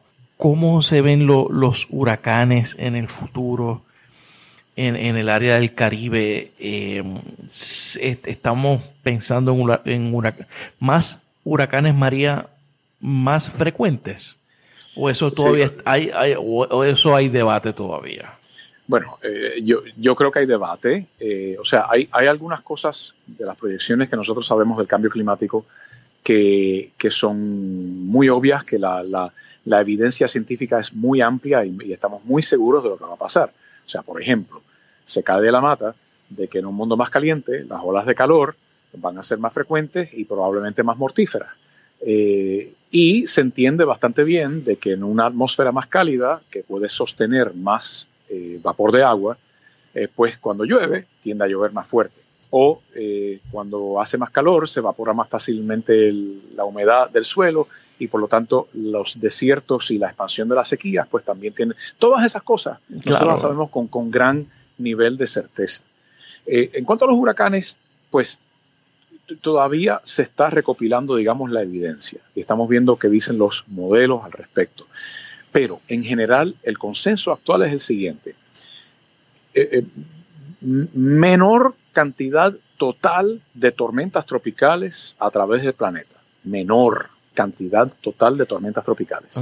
Pero las que se formen con mayor potencial de convertirse en huracanes o tifones o ciclones muy, muy, muy intensos.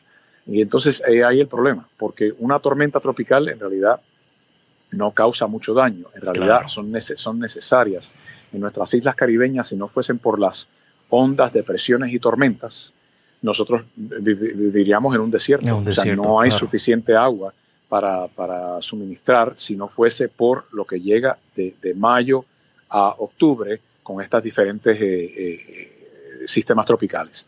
Eh, desafortunadamente, pues a veces las tormentas, que como dije son necesarias y benéficas, eh, se, disparan en intensidad y termina siendo ya una cosa pues, más preocupante como un huracán. Y dentro de la categoría de huracán, estos huracanes tan, tan, tan fuertes que definitivamente hay evidencia en la era satelital de los, de los satélites meteorológicos, hay evidencia de que ya a través del planeta estamos viendo un incremento en la frecuencia de los huracanes más poderosos. Hay ciertas proyecciones muy alarmantes. Eh, hay un científico que yo lo he entrevistado en persona allá en MIT, en el área de Boston, que se llama Kerry Emanuel. Y Kerry Emanuel eh, tiene unas proyecciones de lo que es ah, el periodo de retorno de eventos como el huracán eh, Harvey, el huracán eh, Irma y el huracán María, para dar tres ejemplos, ¿no? en el caso de Irma, por ejemplo, Irma, que cuando llegó a Barbuda, ahí en las islitas, tenía vientos 280 millas por hora, o sea, una cosa terrible, terrible. Monstruo. Un monstruo. Em, según sus cálculos, eh, Irma es un evento cerca de Barbuda de una vez cada 800 años. Eh, en el, en el, perdón, era un evento de una vez cada 800 años al final del siglo XX, pero para el final del siglo XXI es un evento que se proyecta ocurra una vez cada 80 años. O sea, en vez de 800, una vez cada 80 años. Ah, bueno, ok, 80 años, categoría 5, 180 millas por hora, es el ciclón récord ahora del, del, Atlántico en términos de intensidad eh, sobre las aguas abiertas del Atlántico pues hagamos un, miremos otro, miremos otro ciclón, digamos, y bueno, no se me insulten, ¿ok? Pero un ciclón menos extremo que, Irma, que es María. No se insulten porque María fue menos extremo que Irma, ¿ok? en términos de la intensidad total. Lo que la gente no se acuerda es que Irma e, era una cosa, este, un, coloso. Es un coloso, sí. Categoría 5. Sí, vientos sostenidos, sostenidos, de 180 y María llegó a Puerto Rico con vientos sostenidos de 155. Así que pues, se podrán imaginar cómo era María, de cómo era Irma. Claro. Bueno, regresando a María. Em, según los cálculos de Kerry y Emanuel, María es un evento de una vez cada 200 años al final del siglo XX. María al final del siglo XXI va a ser un evento de una vez cada 20 años. Una vez cada 20 años. Wow. Entonces, ¿cómo a nivel de sociedad uno puede planificar para una cosa como esa. Pues que no es viable. Eh, exacto, porque no es posible que una vez cada 20 años nosotros tengamos que pasar por lo que acabamos de pasar. ¿no? Eh, y, así que surgen ciertas interrogantes como la que hiciste hace, un, hace probablemente 10 minutos de cómo, cómo la civilización sobrevive a una situación como esa. Si va a llegar un huracán de la intensidad de María al área de Puerto Rico cada 20 años, nosotros no hay, no hay, no hay posibilidad de recuperación.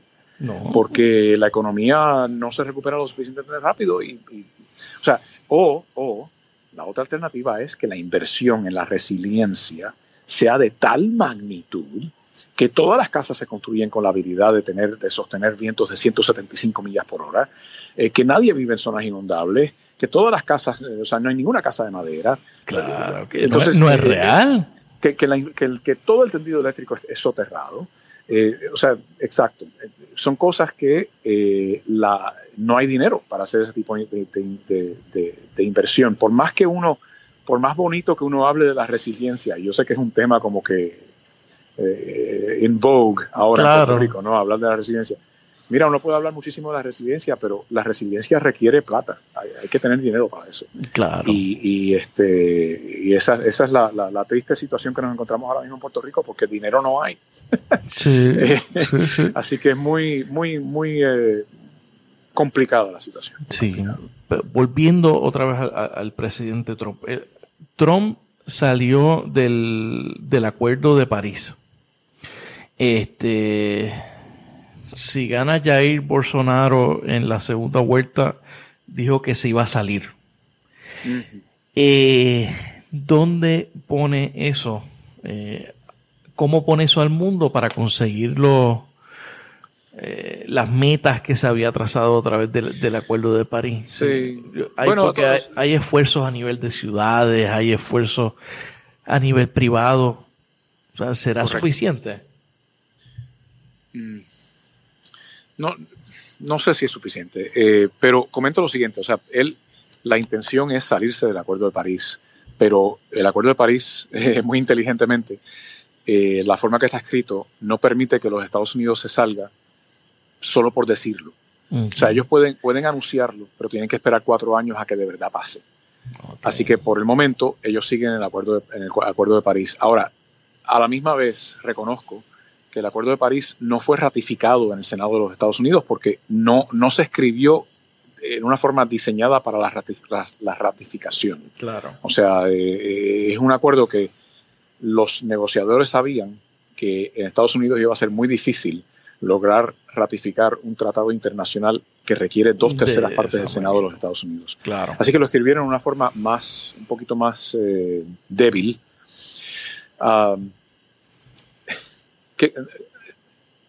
Yo no, o sea, yo no sé qué más decir sobre el tema, fuera de, que, de que eh, la urgencia es enorme. Eso fue eh, recalcado una vez más por los expertos hace solamente una o dos semanas de que nos queda poco tiempo estamos hablando de lo que, no solamente lo que estamos viviendo nosotros, pero lo que van a vivir nuestros hijos y nuestros nietos aún peor que nosotros. Así que eh, primero requiere que no vuelva a ganar eh, eh, una segunda vuelta a este señor. requiere, requiere que nosotros regresemos a los años 70, hablando de los 70 de nuevo, que fue la, la, gran, la gran década de de la digamos, iluminación mental de los americanos en cuanto a el tema del medio ambiente. claro. En, los años 70 se pasaron una cantidad de leyes para proteger el medio ambiente, para proteger la calidad del aire, la calidad del agua, para evitar este, desechos tóxicos, para proteger a los animales y otras especies. Todo eso se pasó en los años 70, todo porque hubo un momento que hubo una cantidad de noticias y una cantidad de cosas que el público se dio cuenta de la urgencia de, cómo estábamos contaminando el ambiente, cómo estábamos matando al planeta Tierra, y la gente de momento con ese despertar que tuvieron, le pusieron presión a los políticos y los políticos hicieron lo que tenían que hacer. Ese tipo de despertar lo necesitamos en el presente, para que no solamente dependa de quién esté en la Casa Blanca, que obviamente eh, urge que, no sea el, presidente Trump, eh, eh, si, si, queremos mantenernos dentro del Acuerdo de París. Y segundo, que los otros miembros del Congreso y Senado en Estados Unidos también reciban ese tipo de presión de parte de sus constituyentes para que de verdad empiecen a, a prestarle atención a este tema de parte de los Estados Unidos, por lo menos. La China está participando, eh, todos los otros países están participando, es hora que nosotros participemos también. ¿Tú, ¿Tú, no piensas que esto es este producto de del sistema o, o, será producto de alguna deficiencia del sistema capitalista? Porque esto eh, son las corporaciones este, que están que financian la campaña de estos de estos congresistas republicanos eh, y, del propio Trump. O sea, no, no, será eso el problema. Eh, yo, o sea, yo creo que, utilizar la sombrilla muy amplia del capitalismo y decir que el capitalismo es malo eh, para el tema del medio ambiente, yo creo que es un, decir eso está un poco demasiado abarcador. O por lo menos el, el capitalismo salvaje, ¿no?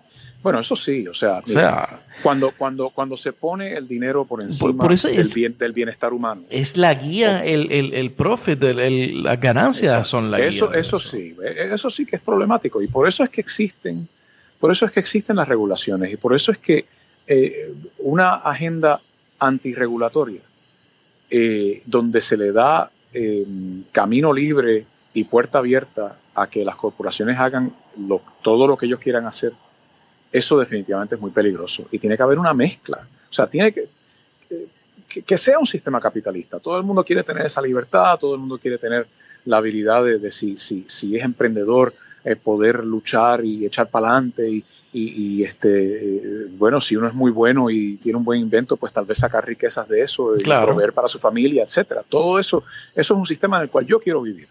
Eh, me parece muy bien, pero a la misma vez no puede ser eh, un sistema desembocado, donde uno no tenga ningún control sobre ese caballo. Y, hay, que tener entonces regulaciones eh, gubernamentales para poder entonces limitar el poder de las compañías. Y entonces, porque es como bien dijiste, muchas veces las compañías pierden sea, no tienen la responsabilidad social, claro. que es un tema bien importante, el social responsibility, ¿no?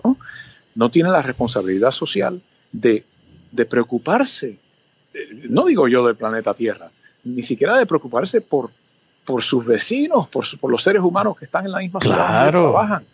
Así que eh, eh, eso es bien importante, la conciencia de, de, que nosotros, nosotros compartimos el planeta con las corporaciones y ellas deben tener cierto grado de respeto hacia nosotros. Y, han demostrado que no se pueden regular solas. sí, estoy de acuerdo. Sí. Eh, entonces, a nivel individual, ¿qué uno puede hacer? O sea, ¿qué uno hace? Más, más, que todo, o sea, primero que todo, educarse sobre el tema. Yo creo que este, este podcast es un buen, buen paso. Hay que educarse eh, sobre los temas de eh, cambio climático, por qué está pasando, eh, qué, qué, va a pasar si no lo detenemos, qué, qué, puede pasar no solamente a nivel mundial, pero o sea, entendamos lo que va a pasar en nuestras diferentes comunidades. Porque, o sea, igual que yo les dije hace un ratito que en el Yunque han habido estos cambios, pues en cualquier otro barrio de Puerto Rico también podemos encontrar cambios al, respecto, ¿no? Mm, eh, la, eh, zona de Rincón, la zona del condado, el condado no va, va, a desaparecer básicamente de la forma en que está eh, hoy. Entonces, nos educamos ¿por qué? Porque así tenemos el poder de poder exigir a los que nos representan en el gobierno que le presten atención a estos temas. O sea, nosotros tenemos que elegir y, exigir de los que nos representan en la República, porque o sea, un, sistema republicano es un sistema donde no es una pura democracia, donde todos, nos, todos tenemos el, eh, todos mandamos y todos estamos ahí en, el Congreso en Washington. Aquí, o sea, no todo el mundo manda. Nosotros tenemos un voto y tenemos un representante que elegimos como político, como representante para ir a llevar nuestra voz de la democracia al gobierno. Entonces, escojamos a los representantes que, que de verdad se preocupen por las cosas urgentes, como este tema del cambio climático. Así que primer, primordial de todo, la educación que nos da el poder del voto y de exigir de los que nos representan a que, a que de verdad se preocupen sobre este tema. Yo creo que eso es lo, lo más importante de todo. Después de eso, pues entonces hay mil cosas que podemos hacer. O sea, yo tengo paneles solares en mi casa, yo manejo un carro eléctrico, yo hago composting, o sea, agarro todos los desechos este, orgánicos de mi cocina y los tiro con este, el, café molido ya y usado y hago una mezcla ahí para que se vaya formando como que tierra que puedo usar después en el jardín. Este, eh, reciclo, por ejemplo. Este, cuando voy a, a, cualquier este, restaurante o cualquier lugar, digo, mire, no me, no quiero sorbeto y no me ponga la tapita plástica arriba. O sea, yo me lo voy a... Siempre estoy muy consciente sobre todos estos temas del, planeta y del medio ambiente y son cosas que la gente puede hacer. Mire, el mismo, la misma lavadora que usted compra, el aire acondicionado. El, carro no tiene que ser eléctrico, pero cómprese un carro que sea eficiente en términos del uso del combustible, que le dé muchas millas por galón. Eso también es bueno para, para el planeta y para el medio ambiente. Son todas decisiones a nivel de núcleo familiar y de comunidad que uno puede hacer que ayudan en este tema. Y, como dije, hay muchísimas. Sí. Eso podemos estar hablando horas sobre, el tema y sobre cosas que se pueden hacer. ¿Qué, hace John Morales para, para relajarse? ¿Está viendo alguna serie en Netflix o algo por el estilo? Tengo muy poco tiempo para la televisión. Eh, ¿Empezaste una maestría? Exacto, pues empecé una maestría recientemente precisamente en el tema ambiental, es una maestría de eh, Environmental Science and Policy, o sea, es ciencias y política del medio ambiente eh, en Johns Hopkins y me tiene al trote, como decimos en Puerto Rico. Este, así que inclusive jamás me imaginaba que esta entrevista iba a durar dos horas. tampoco, pero esto estuvo buena la conversación. sí, esta noche me atrasaste en cantidad, pero bueno, eh, en, todo caso, para relajarme, mire, em, yo soy piloto, mm, me gusta pilotear aviones, no soy piloto comercial, soy piloto privado. Em, por muchos años fui dueño de una avioneta monomotor, que ya no la tengo, pero todavía rento aviones, hago eso. Ah, me gusta el golf, soy malísimo en el golf, pero, pero me gusta, ¿por qué? Porque el golf es, eh, siempre en un, en un lugar natural. Y los, las, canchas, las, canchas de golf son muy naturales, tienen muchos árboles y agua y este, mucho verde. Y a mí me encanta todo lo que tiene que ver con el, el, verde y las montañas y los árboles y cuánta cosa. Así que me gusta el golf, eh, lo comparto. En estos días mi hijo está en, está en Miami porque está esperando para empezar su maestría también. Eh, entonces, pues estamos pasando un poquito de tiempo jugando golf. Y nada, tiempo con la familia, aparte de eso, este, y, pasando, pasando como uno mejor puede los, ratos libres, los poquitos ratos libres que uno tiene. Muy bien. John Duby Morales, gracias por estar en la ventana. Gracias, Rafael. Gusto estar contigo. Gracias por escuchar este episodio de La Ventana. Sígueme en las redes sociales, búscame como Rafael Tirado Rivera en Facebook, en Twitter, en Instagram. La Ventana es una producción de Change Media para Rafael Tirado Rivera. Hasta la próxima.